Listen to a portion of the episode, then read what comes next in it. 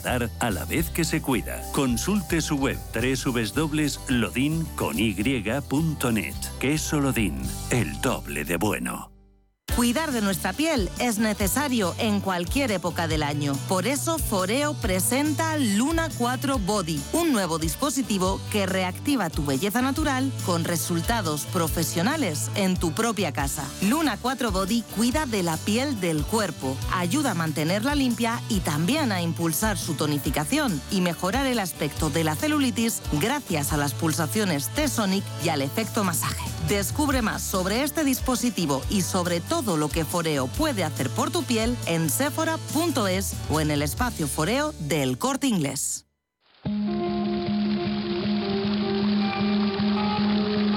La fuente de la vida. Un viaje a través de los siglos y la historia de la humanidad. La fuente de la vida. De lunes a viernes, de 12 a 12 y media de la noche, aquí, en Radio Intereconomía. Si te gusta el séptimo arte, Vivir de Cine es tu programa.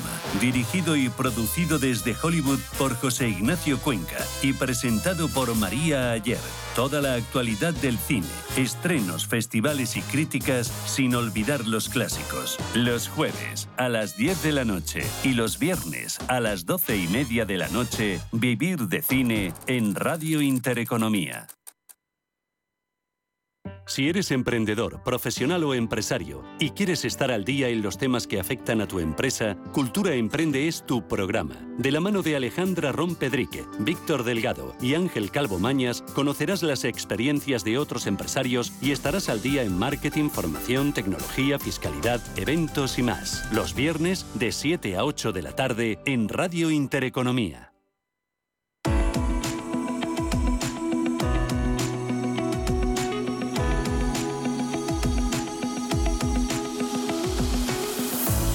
Los desayunos de Capital Intereconomía.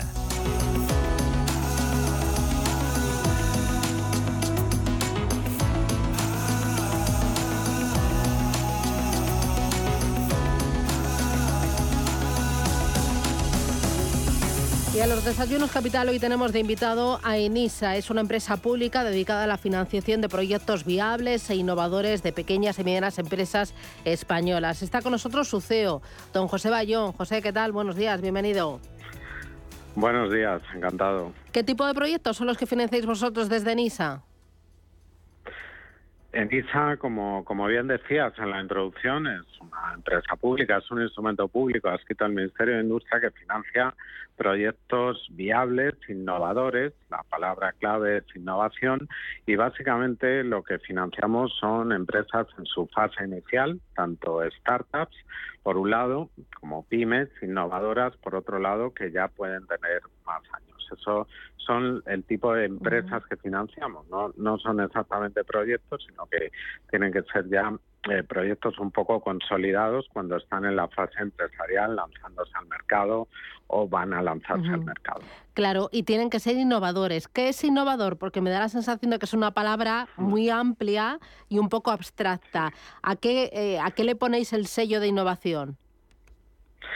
Bueno, efectivamente esa es una buena pregunta, ¿no? Porque además hablamos mucho cada vez más de innovación. Es, es verdad que la innovación no, no es algo nuevo, ha existido toda la vida, pero también es cierto que como estamos en un momento de mucho cambio por la digitalización, la transformación eh, energética, sostenible y demás, se están cambiando todos los modelos de negocio y todos, eh, grandes, pequeños, etcétera, hablamos mucho de, innovación. ¿no?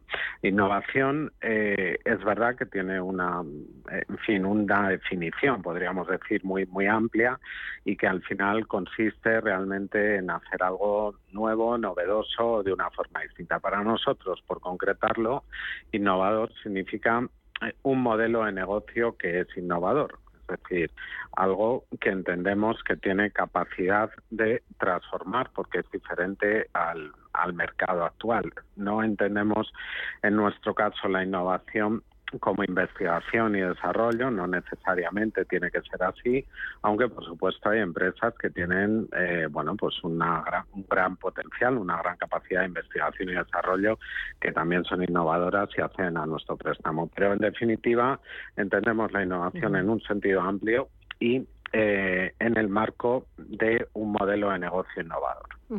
Eh, en total, ¿cuánto capital tenéis para dedicar a la financiación de estas eh, pymes españolas innovadoras?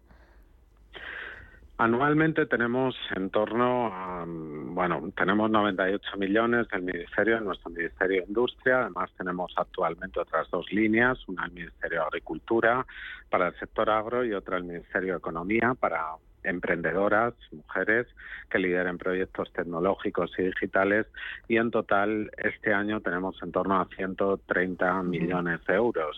Es más o menos la cifra habitual. En el histórico de NISA, pues puedo decir que hemos financiado ya más de 1.200 millones de euros los últimos 20 años. El año pasado eh, tuvimos el año de más financiación anual en nuestra historia con 642 operaciones y 106 millones de euros. Tenéis eh, tres líneas, la línea ENISA Jóvenes Emprendedores, la línea ENISA Emprendedores y la línea ENISA Crecimiento. ¿Cuál es la diferencia? ¿Cómo sé yo pyme a cuál puedo optar y a cuál no puedo optar? Bueno, en este caso es sencillo porque basta con entrar en nuestra página web, que es el único canal de entrada para, para estos préstamos, y ahí pues eh, la empresa puede, en principio, leyendo las condiciones, va a entender a cuál de ellas puede optar, pero no hay ningún problema si más adelante en el proceso entendemos que tiene que ir a otra línea, se le cambia y ya está. Por lo tanto, de cara a las empresas no hay problema. De cara a explicarlo un poquito más, pues básicamente podríamos decir que las líneas de emprendedores son para empresas de reciente constitución, en general menos de dos años, y la línea PyME Crecimiento es para empresas que quieran más capital porque ya tienen más años, más tiempo, pero que quieran seguir avanzando en innovación. Y habéis em, eh, financiado algunos proyectos y algunas empresas que son muy conocidas. Estoy pensando mm. en Jovan Talent, en Más Móvil en eh, Icertis, eh, en Alvalle. ¿Me puedes hablar de algunas de estas historias de éxito? Sí, claro, efectivamente Nissan esta trayectoria es, la referencia en cuanto a apoyo financiación pública del ecosistema emprendedor y son muy conocidas, algunas que decías tú efectivamente, pero otras aún casi más conocidas o igual, ¿no? Como pueden ser Cabify o Wallapop o Privalia, EcoAlf, mm, Más Móvil o La Luz, Silence, en fin, empresas scalpers muy, muy conocidas en, en todos los ámbitos y en todos los sectores. Em, hay empresas, eh, por eso decía antes que el carácter innovador, tal y como lo entendemos nosotros, tiene un sentido amplio y es en cuanto a modelo de negocio. Hay empresas muy, muy tecnológicas. Me viene a la cabeza ahora, por ejemplo, PLD Space, que son la primera empresa española en, fabricación de, cohetes, que ha tenido ayudas de otros organismos, de CEDETI y demás, y que cuando ya está en fase más de, de comercialización, pues ha tenido también el impulso de, de NISA y otras empresas que a lo mejor son pymes de muchos años de trayectoria, una incluso centenaria, que han querido avanzar en innovación, han acudido a NISA y otros modelos de negocio pues que, que pueden ser en principio mm, no tienen digamos tanta carga de I más D tecnológica, pero sí tienen modelos modelos de negocio innovadores como puede ser kilómetros de pizza, por ejemplo, por poner por poner algún ejemplo. Oye, ¿y ha cambiado mucho el ecosistema emprendedor, startupero en estos 10, 20 últimos años? Sí, en los 10 últimos años efectivamente ha ido cambiando porque ha crecido mucho, ha crecido mucho sobre todo la, la inversión privada eh, lo cual es lo cual es muy importante y ha, transformado ese, ese ecosistema. Ha habido siempre ayuda pública, pero era necesario que el capital privado pusiera el foco y el interés en invertir en, emprendimiento, en actividades con un valor innovador alto, no solo en otro tipo de actividades eh, con menos valor ¿no? y un rendimiento más rápido, como ha sido el caso de España durante muchos años eso ha ido transformando el ecosistema y realmente estos, yo diría, cuatro, cinco últimos años han sido decisivos y el impulso final ¿no? de, del gobierno actual, tanto con la ley de startups, la ley Crece, todo el plan de recuperación sí ha posicionado ahora mismo a España como uno de, los grandes países para emprender. Estamos en el top 100 dentro del informe global de emprendimiento. Hemos multiplicado en los últimos cinco años por cinco la inversión en startups, tanto eh, inversión nacional como internacional. Y como digo, eso que había ido cambiando ya en estos últimos años, ahora mismo pues, pues se ha acelerado muchísimo más y estamos en un momento crítico para tratar de aprovechar al máximo todas estas oportunidades ¿no? y esta nueva situación. Ha, empezado, bueno, ha entrado en vigor la, la, ley de startups en este inicio de año 2023. ¿Esto tú crees, José, que va a suponer un impulso todavía mayor al emprendimiento y a la inversión en startups?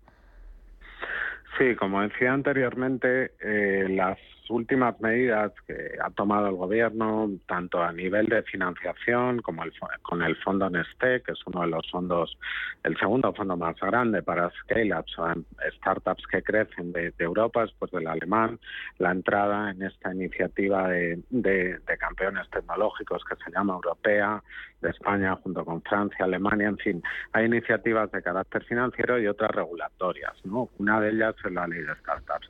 Efectivamente es importante porque es el primer país, España, en todo nuestro entorno que desarrolla este tipo de ley. Y eso eh, al final tiene un efecto tractor tanto sobre la inversión como sobre el talento, que son los dos objetivos principales que, tenemos, ¿no? Eh, retener y atraer talento e inversión.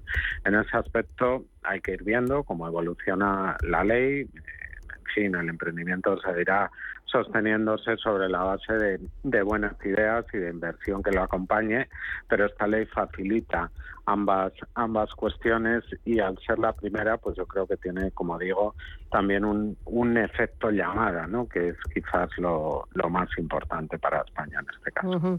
Muy bien. Eh, para terminar, José, tres claves que debas saber cualquier empresa que hoy nos haya escuchado, nos esté escuchando y se sienta identificada con algunas de esas líneas, que vea que necesita un impulso económico para seguir creciendo con nuevos proyectos, eh, con un paso al exterior, eh, ¿qué le debe quedar claro?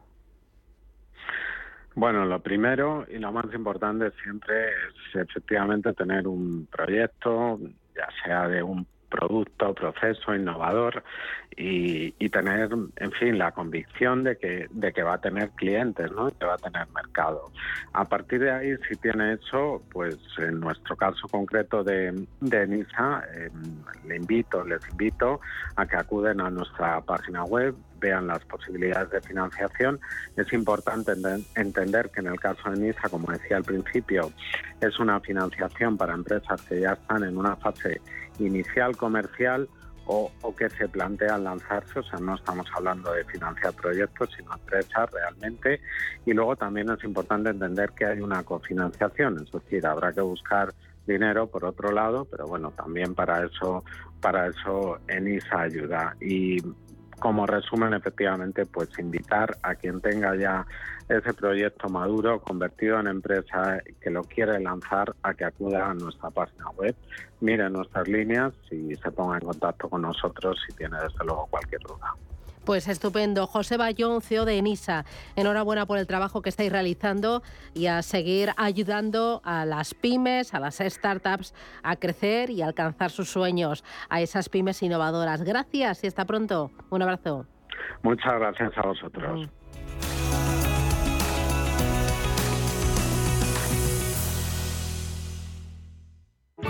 Bontobel Asset Management calidad suiza con el objetivo de obtener rendimientos superiores a largo plazo.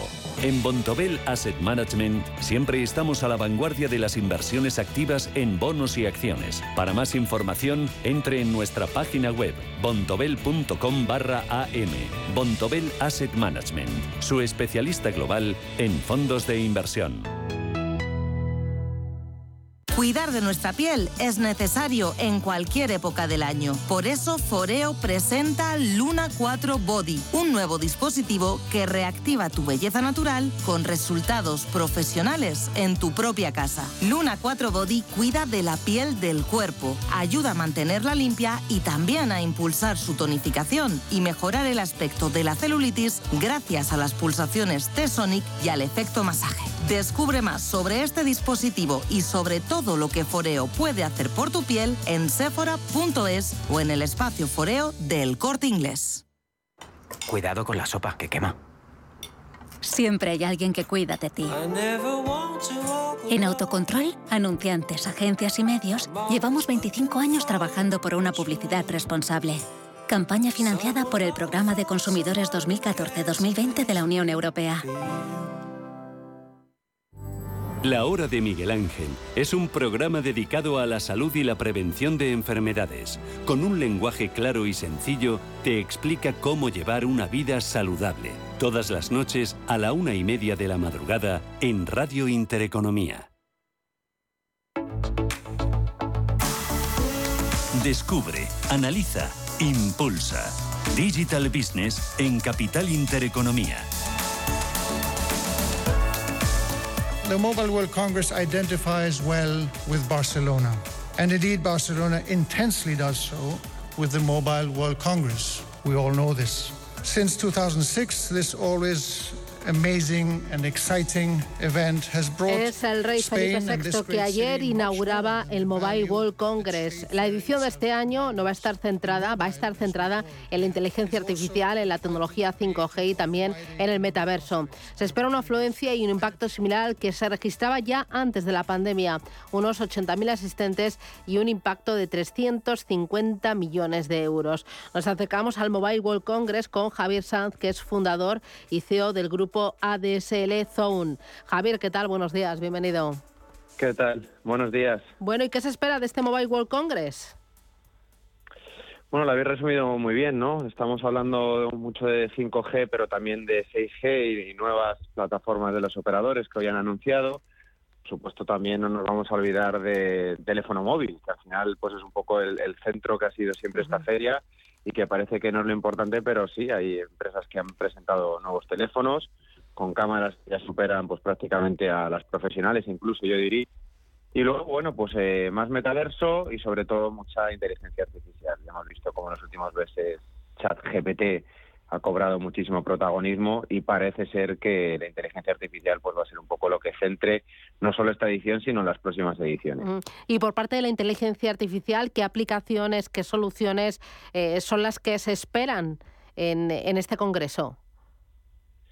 Bien, hay una solución que es interesante, que está relacionada y es una alianza que han presentado varias operadoras, que se llama Open Gateway, que básicamente pues lo que intenta es que todas las redes de todos los operadores puedan intercomunicarse entre sí, facilitando a los programadores, digamos, la interconexión entre ellas, para que lo entiendan los oyentes. Y la, inteligencia artificial va a facilitar mucho esto, pues va a redundar no solo en un ahorro de costes para los operadores, sino que se puedan desplegar más rápido las redes, que funcione todo mucho mejor, que las aplicaciones funcionen mejor y los operadores sepan cuánta demanda de ancho de banda van a necesitar.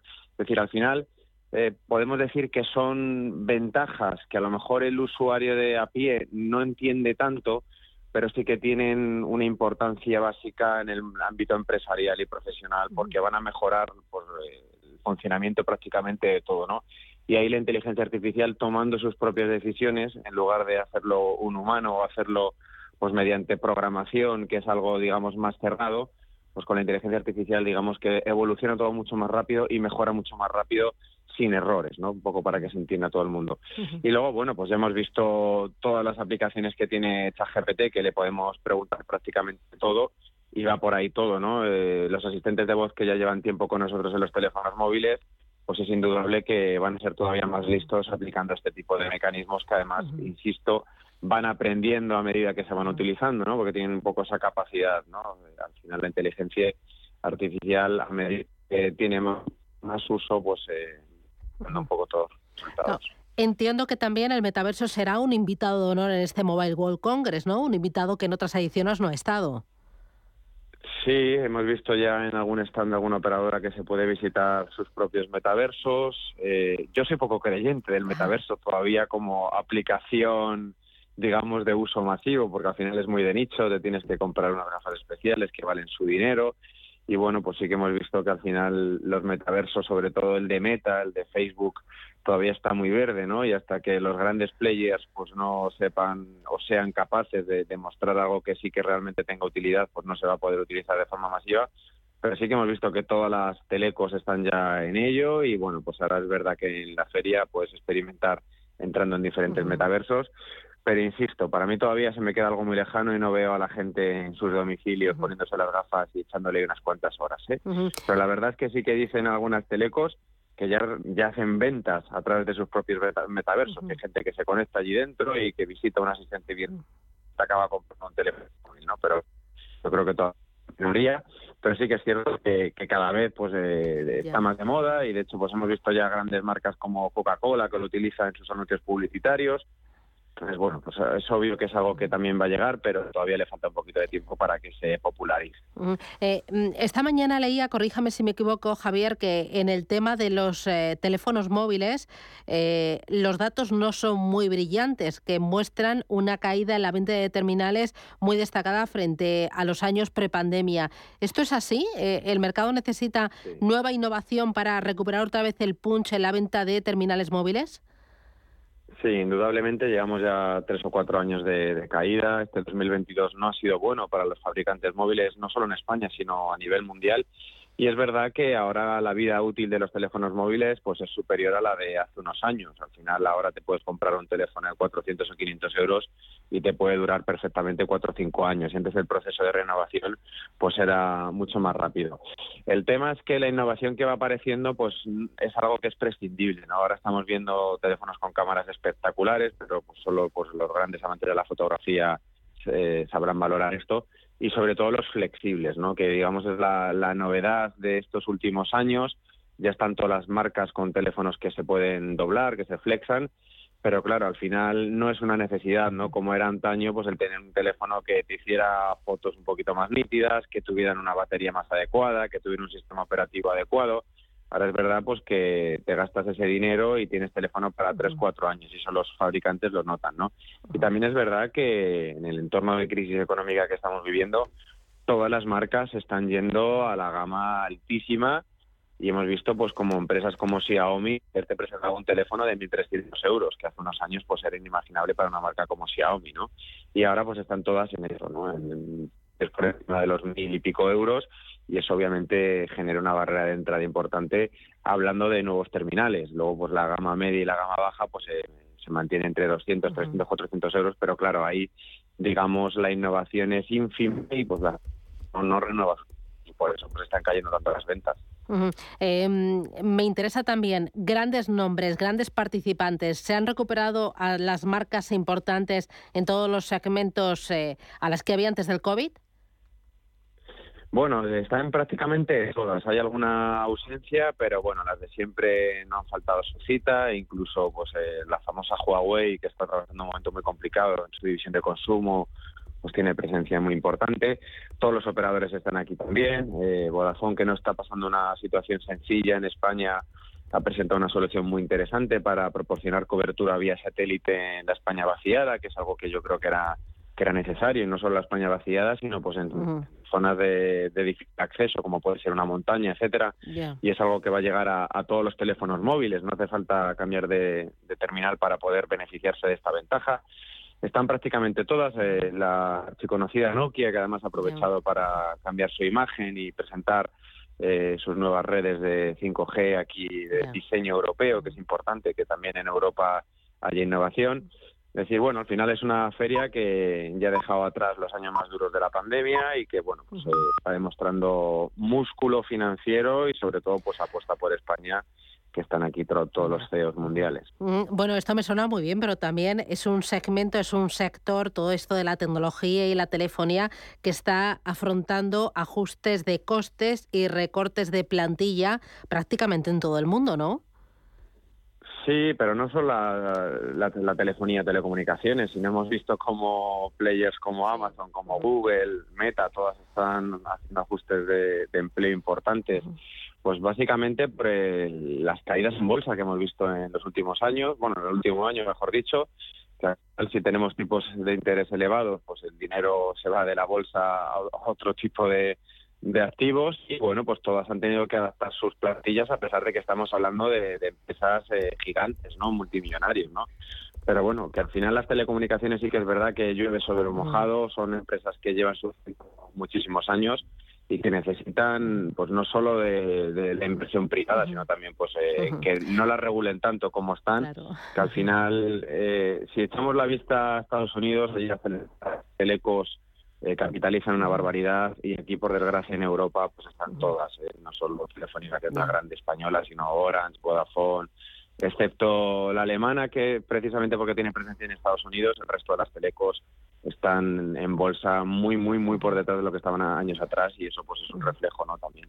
Eh, dos cositas más, Javier. Uno, hablabas de la regulación. ¿Qué papel tienen los reguladores en este, en esta feria, en este Mobile World Congress?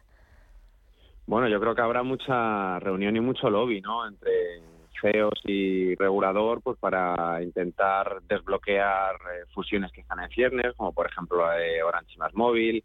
Eh, al final el sector tiene que tender a la consolidación, no tiene ningún sentido que haya tres, cuatro, cinco redes de fibra eh, coexistentes en determinadas zonas de, de España que somos campeones en redes de fibra y, luego pues eso al final pues redunda en que las empresas de, teleco pues a lo mejor no pueden invertir tanto en, nuevas redes de nueva generación a nivel móvil, ¿no? Entonces sí que es cierto que la regulación europea está en entredicho por parte de las compañías desde hace eh, bastante tiempo y bueno pues eh, aquí al máximo nivel me imagino que habrá encuentros bilaterales intentarán llegar a acuerdos para que todo esto se desbloquee y sobre todo para que no haya tanta diferencia con respecto a lo que sucede en Estados Unidos. Ayer me, dieron un dato que me pareció bastante preocupante y es que Vodafone España, que todos conocemos lo que ha sido la compañía, ha sido número dos un montón de años en este país y, ya la han degradado en, en Europa y está a nivel de Turquía, Rumanía, etcétera, ¿no? Es decir, ha perdido toda esa fuerza que tenía la Teleco a nivel europeo pues ya no la tiene no en España. Y eso no es una buena noticia ni, ni para los españoles ni para el sector no entonces pues es necesario que los reguladores tomen buena nota de ello y vean pues que se han destruido más de 100.000 millones de euros de capitalización en los últimos años en todas las telecos. Entonces algo tiene que hacer para que el sector vuelva a tener un poco de brillantez. Y eh, lo último, hueco para las startups. Entiendo que los grandes nombres importan mucho, pero también eh, todas estas pequeñas compañías, todos estos emprendedores que pisan muy fuerte. Sin duda, hay un pabellón donde están startups. Eh, yo, tengo que decir que hace un par de años estuve allí y e invertí en una de las startups que allí me, presentaron in situ prácticamente. O sea que, bueno, es un buen ámbito para que aquellos que están empezando con un nuevo proyecto y que tienen algo que contar, pues aprovechen, eh, lo presenten y sobre todo pues hagan negocio, ¿no? Porque al final 80.000 personas que van a visitar la feria, gente muy cualificada, business angels, etcétera y bueno, pues qué mejor momento que Mobile World Congress, donde están además una amplia concentración de nuevos emprendedores presentando proyectos. Así que, por mm. supuesto, muy buena oportunidad. Muy bien, pues muchísimas gracias Javier Sanz, fundador y CEO del grupo Adelsel Zone, por acercarnos a este Mobile World Congress en este primer día de, feria. Gracias, iremos eh, viendo las novedades, contándolas y, bueno, esperando también disfrutarlas y experimentando con ellas pronto. Gracias Javier, un placer contar contigo. Un abrazo. gusto. Gracias. Hasta luego. Adiós.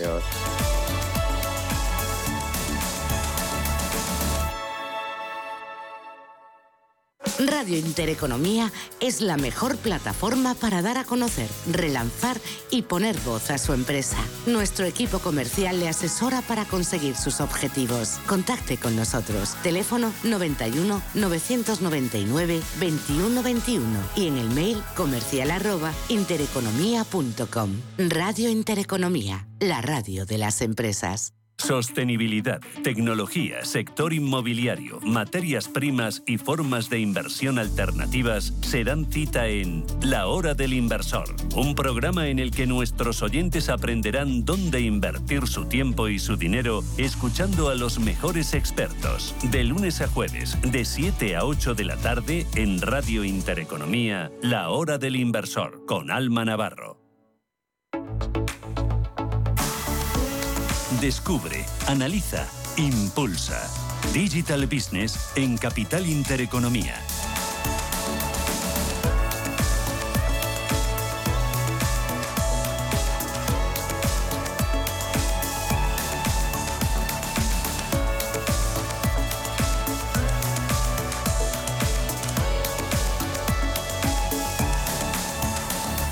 Esto es Digital Business, esto es Radio Intereconomía y hoy nos vamos a acercar al Banking as a Service. Lo vamos a hacer con Julia Turbani. Julia, ¿qué tal? Buenos días, bienvenida. ¿Qué tal? Muchas gracias. Que es responsable del lanzamiento de Swan en España. ¿Qué es Swan? Swan es eh, un player de Banking as a Service, como tú bien decías, europeo, y estamos justo aterrizando ahora en España. Bueno, ahora me traducís. También me acompaña Laura Piasek, que es responsable de comunicación de Expensia. Laura, ¿qué tal? Bienvenida. Hola, ¿qué tal? ¿Qué hacéis vosotros en Expensia? Eh, Expensia es una solución de gestión de gastos profesionales y ayudamos justamente a las empresas a resolver este proceso tedioso, conocido por ser complejo y tedioso. Mm, bueno, contarme, ¿qué es Banking as a Service? Mira, Banking as a Service, para ponerlo bastante simple, es, eh, son las plataformas que permiten que empresas que no son de core bancario, como puede ser un software, como puede ser una empresa de retail, a emitir funcionalidades bancarias, emitirlas a sus clientes finales. Entonces, para, hacerlo más visual... Eso, ponme ejemplos para que yo me aclare. Eh, pues mira, estoy aquí con Laura hoy. Eh, Laura eh, está en una empresa de, de, gastos, como comentaba, para empresas.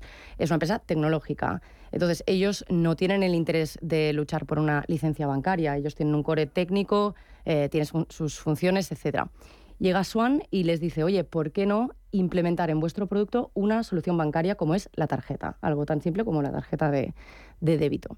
Y eso lo que le permite a ella, y ahora Laura nos, nos, contará un poco más, pues es mejorar la experiencia de sus usuarios y aparte pues tener un, producto más. Eso al final lo que hace es que tu consumidor final tenga más retención, tener tu más flujo de negocio, etcétera. Exactamente, justamente en Expensia lo que hacemos es eh, facilitar este proceso de gestión de gastos y haber eh, incorporado tarjetas corporativas de la mano de Swan, lo que nos permitió es justamente completar, poder ofrecerle al usuario final, eh, digamos, que pueda facilitar la gestión de gastos de principio a fin. Entonces, hoy en día, gracias a las tarjetas, los usuarios finales, los que, las empresas que nos eligen, sus empleados cuentan con tarjetas corporativas para poder realizar sus gastos profesionales sin tener que adelantarlo de su, de su propio bolsillo que es algo que sabemos que genera digamos, una presión financiera en el empleado. Para que yo me aclare, tu cliente final no es el usuario de la calle ni el empleado, sino que es la empresa. Exactamente, es la empresa, entonces las empresas lo que pueden, gracias a esta integración que hacemos con Swan, es ofrecerle a sus empleados tarjetas corporativas. Pero tú lo que le ofreces a la empresa es una plataforma o una solución para gestionar sus gastos, que pueden ser gastos de viajes, gastos de luz o gastos de las botellitas de agua. Exactamente, me parece importante hacer esa diferencia porque todos los empleados gastan, no solamente los que viajan por negocios y Expensia ayuda a los departamentos financieros de las empresas a ayudarlos en esa gestión del gasto de los empleados. Eh, ¿Vuestros clientes son grandes, pequeñas empresas de todos los sectores? ¿Cómo son? ¿Cuál es el perfil? Tenemos empresas de todos los tamaños y todos los sectores. Exactamente. ¿Y vosotros os aliáis con una mm, plataforma de gestión de gastos como Expensia y le decís, oye, que además yo te ayudo a ofrecerle otros servicios a tu cliente final. Exactamente. En su caso es el más fácil, más ágil y más productivo. Es una solución que tiene sentido, como Laura decía, ponerle una facilidad extra al usuario final, al consumidor final. Eh, pero también... que en este caso es la empresa. Sí, exacto. Aunque luego se beneficien los empleados, ¿no? Exacto, sí. Está todo ligado. Al final, el objetivo final es que el usuario final final tenga una mejor experiencia, también para todos nuestros clientes. Eh, la mayoría de empresas con las que trabajamos son software, son empresas tecnológicas, pero también trabajamos con Carrefour, un grupo de retail, que también quiere ofrecer una tarjeta a su eh, consumidor final, digamos, y también lo que quiere es eso, favorecer la, experiencia. que la tarjeta que tengo yo de Carrefour, cuando voy a pagar y acumular puntos, ahí estáis vosotros podría sí, podría ser vale. exacto. Eh, nosotros, en este caso, la relación con Carrefour es desde Francia, pero también te podría pasar que, que seas usuaria de Swan sin saber. Claro, y para que yo me y termine de situaros bien, en un caso como Spensia, que ella eh, proporciona a la empresa un software para gestionar todos los gastos de la empresa, vosotros le decís, oye, que además para que tu cliente esté más satisfecho y más contento, yo te eh, doy otras soluciones, como por ejemplo, me decías la tarjeta, pero ¿qué más?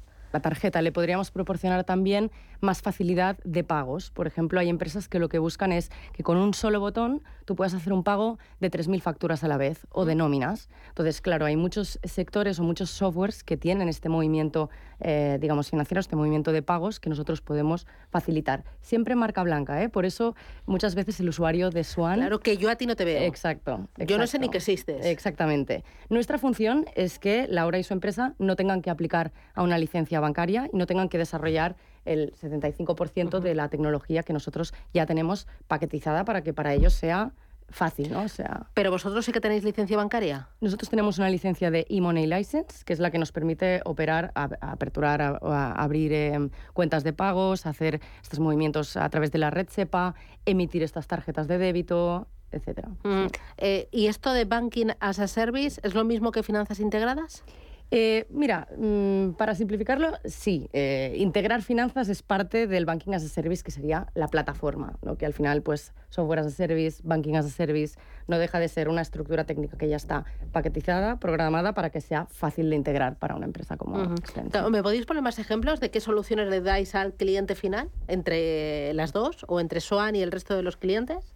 Sí, yo sí, si puedo volver al tema de las tarjetas corporativas y volviendo a los ah, ejemplos, hablando de ejemplos concretos, por ejemplo, yo como empleada viajo por negocios y gracias a la tarjeta corporativa, que en este caso tenemos en Expensia gracias a Swan, lo que yo puedo hacer es eh, realizar gastos, como decía anteriormente, sin tener que adelantarlos de, de, mi propio bolsillo y eso a su vez lo que le permite al departamento financiero de mi empresa es tener visibilidad de principio a fin sobre todos los gastos que yo realizo en el marco de mi desplazamiento profesional.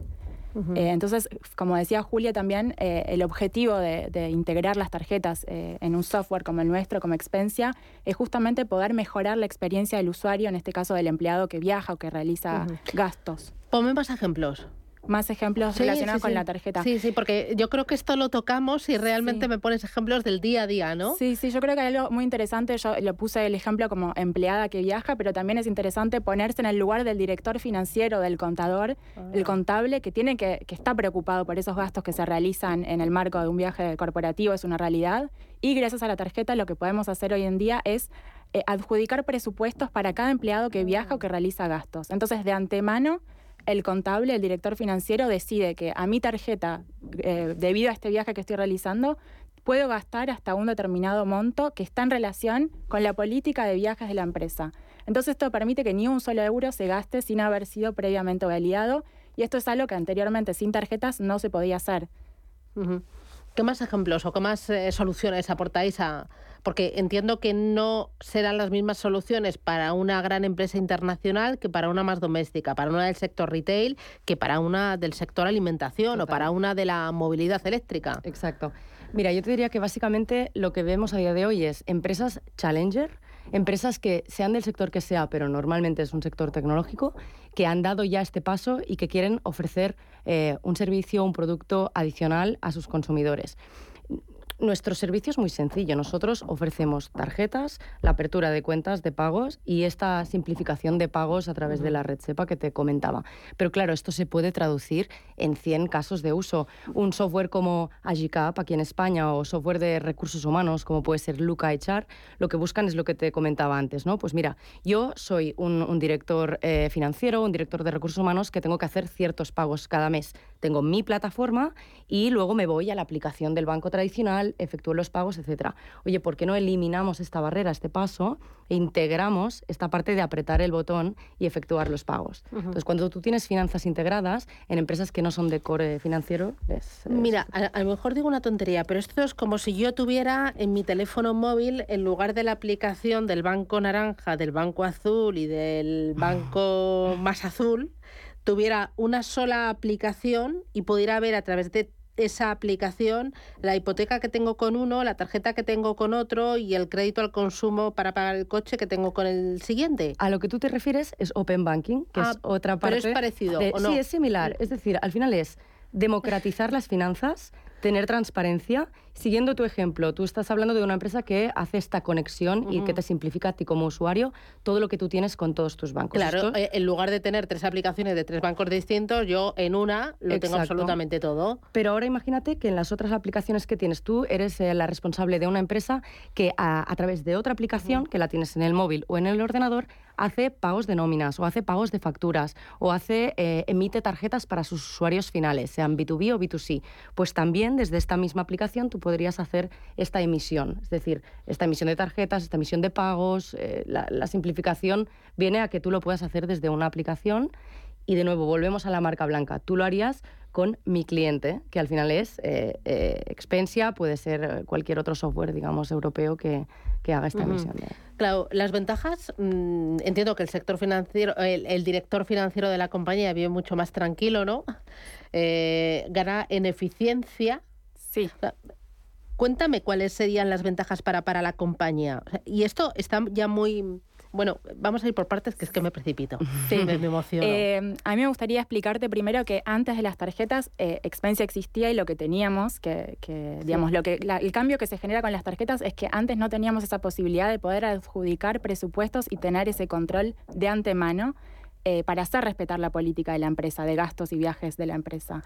Eh, entonces, eh, la aplicación lo que permite hoy en día es que, por ejemplo, yo que viajo por negocios, tengo la aplicación de Expensia bajada en mi móvil y cuando realizo un gasto, por ejemplo, me cojo un taxi del aeropuerto hasta el hotel, tengo mi ticket del taxi ahí donde gasté 30 euros y la, aplicación de Expensia me permite escanearlo y gracias a una tecnología que se llama OCR, que es una tecnología de reconocimiento óptico, la tecnología de Expensia reconoce más del 99% de toda la información del ticket.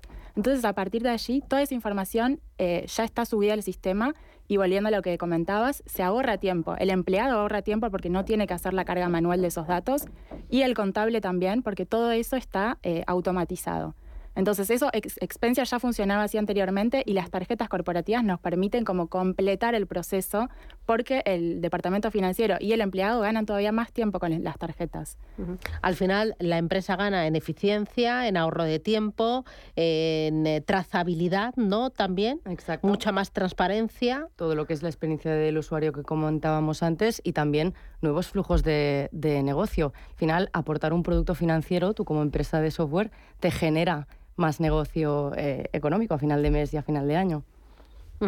Em, oye, ¿y, las nuevas demandas de las empresas os, sorprende porque cada vez veis más posibilidades o más funcionalidades que vosotros quizás no os imaginabais? Sin duda. Eh, lo que nos pasaba mucho al principio era que nos veían, venían estas empresas como Expensia eh, challenging, ¿no? Diciendo, oye, he llegado yo, quiero aportar algo nuevo al sector, qué podemos hacer.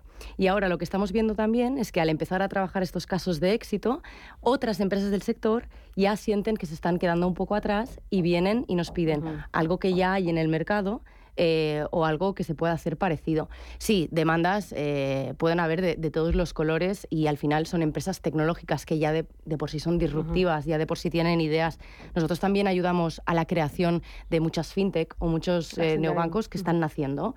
Entonces vienen, ellos eventualmente tendrán su propia licencia, pero al empezar pues cuentan con nosotros y nos dicen, pues mira, quiero hacer esto, crear estos wallets o estas cuentas para mis clientes y por qué no eso, automatizar toda la parte de de pagos. que al final una cosa te va llevando a la otra, ¿no? Y abres una puerta y esa puerta te va abriendo a un nuevo servicio o a una nueva necesidad, ¿no? Que se plantea. Lo, lo, bueno es que sea, o sea, la propuesta de valor siempre del banking as a service es que sea ágil y rápido. Es decir, ellos, cada empresa tiene su propio core, sus propios desarrollos. Nosotros queremos tener una solución que en el momento que digan, mira, quiero posicionarme en mi sector y quiero ofrecer algo nuevo que no se ha ofrecido hasta el momento, sea algo rápido para ellos. En, días, en semanas puedan Ahí tenéis que ser muy flexibles, ¿no? Sí, por supuesto. Es, eh, sin duda, si no eres flexible en este sector, eh, estás acabado porque es lo que demandan. Claro, ¿y ahí cómo funciona?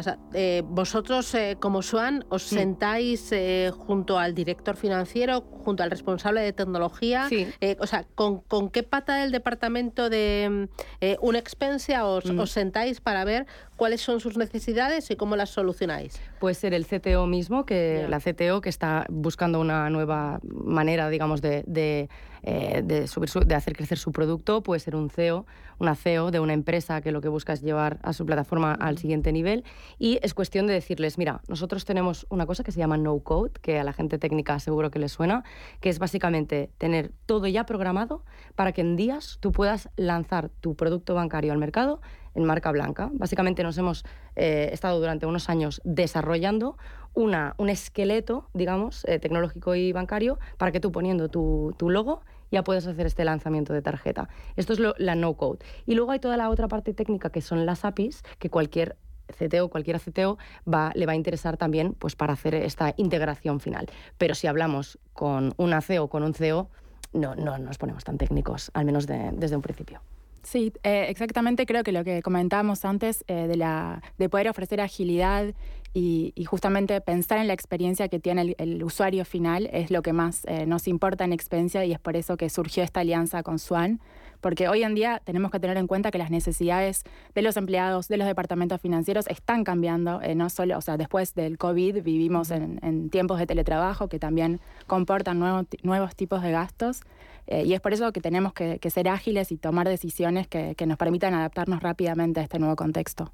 ¿Con cuántas empresas trabajáis en Swan? Pues eh, alrededor de unas 70, 72 a día de hoy. ¿Y son muy diferentes? Mm, sí, te diría que lo que tienen en común, eh, pero sí son diferentes de tamaño, de, sectores, de, país incluso, porque estamos en más de, bueno, podemos eh, ¿Aquí en España desde cuándo?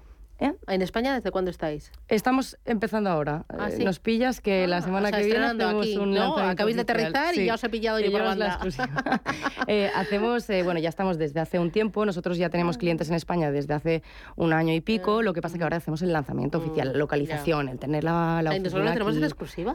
por favor, yo aquí. Pues, pues mira, podemos decir que más tacones,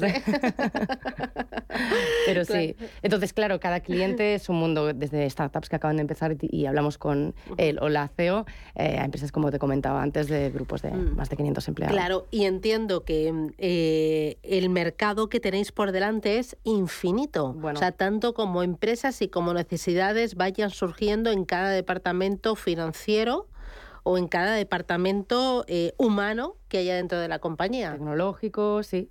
bueno, se estima que la oportunidad del Banking as a Service mundial sean trillones en 2026. Eh, eh, España obviamente está posicionada como, está posicionado como un país con un músculo financiero enorme y con unas oportunidades tecnológicas increíbles y aquí lo vemos con empresas como Expensia. Eh, entonces, sí. ¿Y juntos cuánto lleváis trabajando, Expensia y Swan? Y el lanzamiento de las tarjetas en Francia se realizó ya hace un año, más de un año. En España estamos eh, lanzando las tarjetas, las lanzamos hace ya varios meses, así que estamos comprobando los resultados, los buenos resultados de, esta alianza. porque vosotros, Expensia, en España, ¿desde cuándo estáis? Desde el 2020. Eh, completamos la homologación con la agencia tributaria. Eh, con lo cual quiere decir que justamente hablábamos de, los archivos escaneados con el OCR, son, están homologados por la agencia tributaria, que esa es otra de las facilidades que ofrece nuestro software, porque los, los comprobantes escaneados que cuentan con las condiciones tienen el mismo valor legal que la copia física. Es verdad. Eso es una gran facilidad porque sabemos que buscar en, archivos enormes en papel es una complicación y Expensia soluciona también ese otro problema. Eh, oye, me queda un minutito escaso. Un titular de cierre para aquella empresa, para aquel director financiero que nos esté escuchando y que diga, Buf, yo necesito soluciones en mi vida, el apretar el botón y que vaya todo directo. Para nosotros es muy fácil. Empresas que como Expensia quieran posicionarse en un sector que hay bastante demanda, pero también competencia, cuando quieran dar un paso adelante, tanto tecnológico como estratégico, que nos cuenten el que quieren. Queremos más negocios, retener más a nuestros clientes o hacerlos más felices, pues que se planteen el integrar las finanzas con Swan. Y Laura, ¿por qué cualquier empresa podría darse la mano con, con Swan? Eh, en mi caso yo podría decir que eh, las tarjetas corporativas vienen a resolver ese problema de empoderar al empleado que realiza gastos, pero sin perder el control sobre lo que sucede con los presupuestos. Pues enhorabuena y grandes éxitos. Laura Piasek desde Spensia y Julia Turbani desde Swan en España. Enhorabuena. Gracias por este adelanto de presentación. Todo un honor contar con vosotros aquí en Radio Intereconomía y hasta pronto. Grandes éxitos. Gracias a ti. Hasta pronto. Gracias. Y nos vamos, ponemos el punto final a esta edición de lunes de Capital Intereconomía. Gracias por acompañarnos, que tengan buen día y hasta mañana a las 7.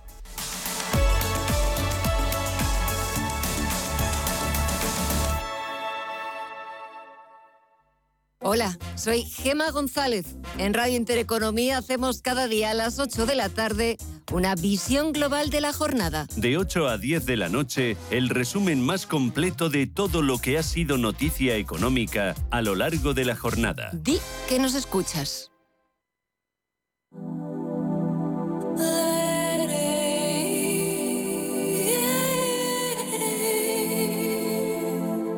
Ruta 42. Los sábados a las 8 de la tarde en Radio Intereconomía. Un viaje infinito por las grandes músicas. Ruta 42. Un programa de Joaquín Martín. La política fiscal es el conjunto de medidas e instrumentos que utiliza el Estado para la obtención de ingresos, principalmente mediante la recaudación de impuestos y la aplicación del gasto público con el objetivo principal de estimular el crecimiento de la economía y protegerla ante las posibles fluctuaciones del ciclo económico. Todo esto se concreta en la elaboración y ejecución del gasto público y la obtención de ingresos públicos materializados fundamentalmente en la recaudación de impuestos. Dependiendo de los problemas a los que se enfrente la economía de un país, el Estado aplicará una determinada política fiscal. Por ejemplo, para hacer frente al desempleo, los estados responden con un recorte de impuestos y un incremento del gasto público o incluso ambas medidas simultáneamente. Para hacer frente a la inflación, la medida estándar pasa por justo lo contrario, el aumento de impuestos y la disminución del gasto público. Los nuevos conceptos energéticos son ya un presente. Por ello, en Radio Intereconomía nos sumamos cada semana a I Más Verde, un programa sostenible y eficiente, productivo e innovador en el que analizamos etiquetas tan conocidas como eco, cero, bajas emisiones, descarbonización o renovables. Recíclate cada martes de 2 a 3 de la tarde en Radio Intereconomía con José Luis Pichardo y descubre el futuro más verde. Antes de que amanezca te acompaña, escucha y ameniza las mañanas en Radio Intereconomía. Antes de que amanezca, con Guillermo Sancho Muela, de martes a viernes de 6 a 7 de la mañana en Radio Intereconomía. Radio Intereconomía. Eres lo que escuchas.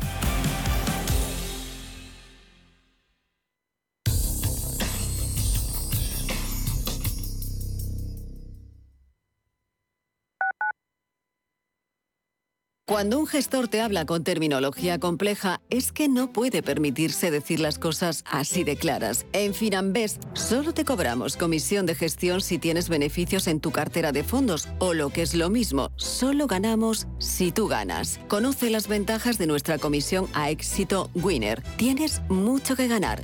Finanbest. La situación de mis padres en ese momento era una situación un poco difícil y luego el haber tenido que contratar a un cuidador no les llegaba a final de mes. Pues mira, la hipoteca inversa fue un antes y un después. Si tienes más de 65 años y vivienda en propiedad, consigue la liquidez que necesitas con Óptima Mayores. Solicita tu estudio personalizado y gratuito en el 970 70 77 o en optimamayores.com 970 70 77. ¿Está buscando a alguien que valore sus finanzas? ¿O tal vez un financiero que tenga valores? Si lo que quiere es entender la economía, no se pierda Finanzas y Valores, los lunes de 2 a 3 de la tarde en Radio Intereconomía. WeCity es la plataforma de inversión inmobiliaria mejor valorada de Europa. Con WeCity